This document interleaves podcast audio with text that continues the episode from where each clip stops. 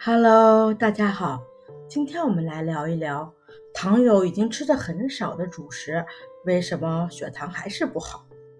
糖友经常抱怨自己已经吃的很少，而且严格限制了米面和甜食，但血糖仍然居高不下。其实不是吃的越少，血糖就能自动降下来，因为人人体有自我保护机制。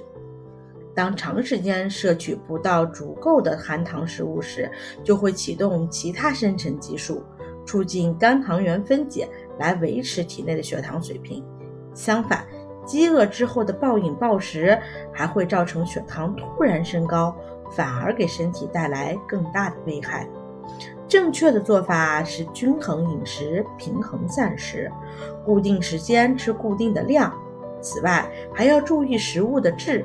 如蛋白质，从植物蛋白质选起，接着可以选择鱼类、肉类，可以吃一些红肉，猪肉、牛肉、羊肉，但要注意油脂少的部分。